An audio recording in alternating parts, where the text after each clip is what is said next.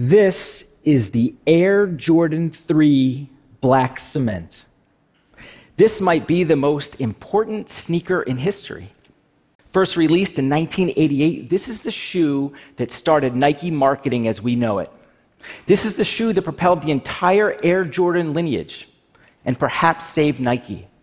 The Air Jordan 3 Black Cement did for sneakers what the iPhone did for phones. It's been re released four times. Every celebrity's been seen wearing it. There's a site about what to wear with the black cement. It's been right under your nose for decades, and you never look down. And right about now, most of you are probably thinking, sneakers? yes, yes, sneakers. Some extraordinary things about sneakers and data and Nike and how they're all related possibly to the future of all online commerce. In 2011, the last time the Jordan 3 Black Cement released at a retail of $160, it sold out globally in minutes. And that's because people were camped outside of sneaker stores for days before it went on sale. And just minutes after that, thousands of those pairs were on eBay for two and three times retail. In fact, there's over a thousand pairs on eBay right now, four years later. And here's the thing this happens every single Saturday.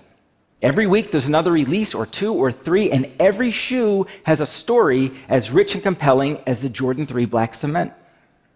This is Nike building the marketplace for sneakerheads, people who collect sneakers, and my daughter. it's an I Love Dad t shirt. For the brands, sneakerheads are a very important demographic. These are the tastemakers, these are the Apple fanboys. Because who else is going to buy a pair of $8,000 Back to the Future sneakers? yeah, $8,000. And while that's obviously the anomaly, the resale sneaker market is definitely not. 30 years in the making.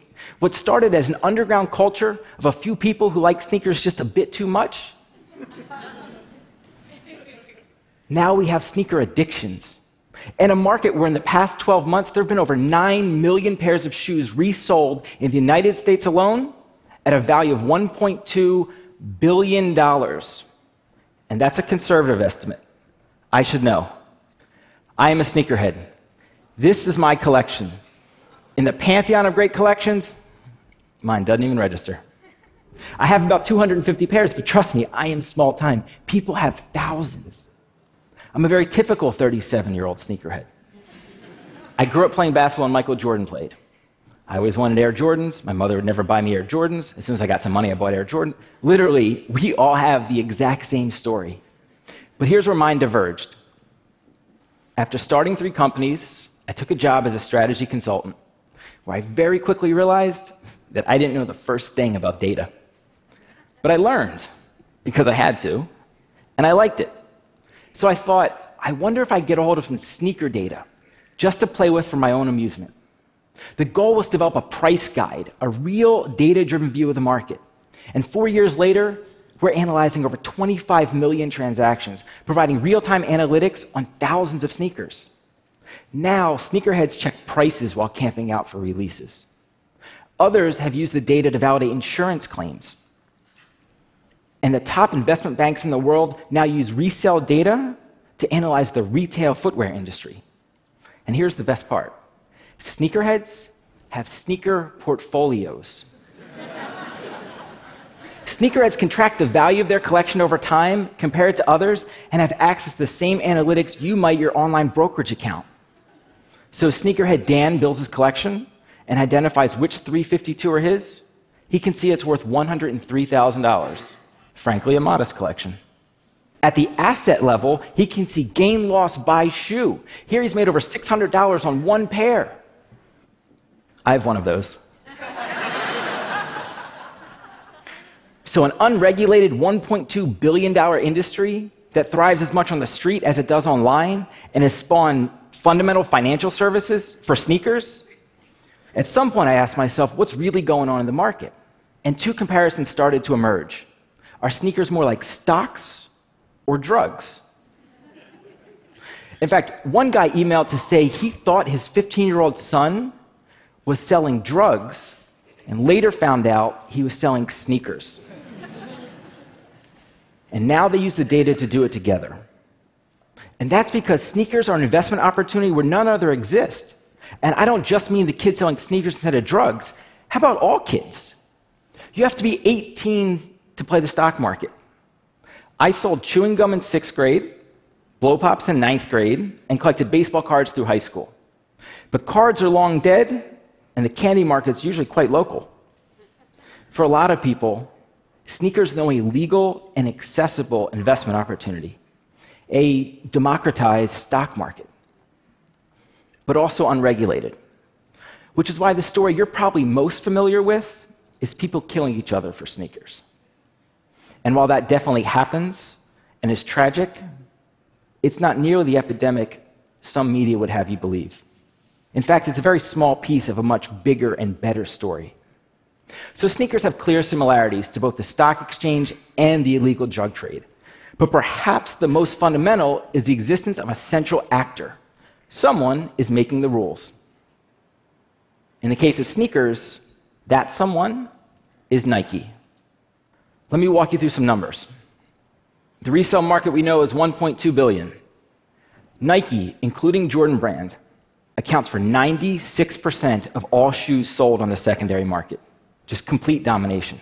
Sneakerheads love Jordans. And profit on the secondary market is about a third. That means that sneakerheads made $380 million selling Nikes last year. Let's jump to retail for a second. Skechers earlier this year became the number two footwear brand in the country, surpassing Adidas. This was a big deal.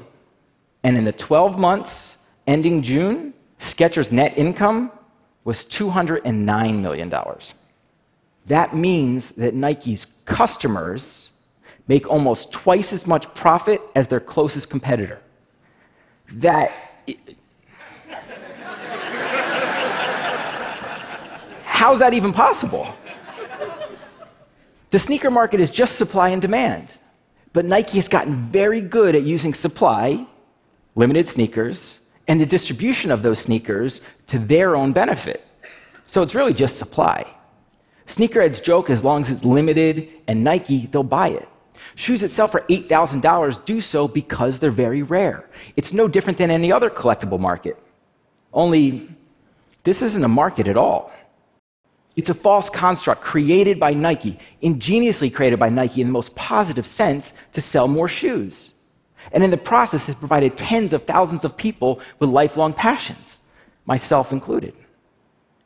If Nike wanted to kill the resale market, they could do so tomorrow. All they have to do is release more shoes. But we certainly don't want them to, nor is it in their best interest. That's because, unlike Apple, who will sell an iPhone to anyone who wants one, Nike doesn't make their money by just selling $200 sneakers. They sell millions of shoes to millions of people for $60. And sneakerheads are the ones that drive the marketing and the hype and the PR and the brand cachet and enable Nike to sell millions of $60 sneakers. It's marketing.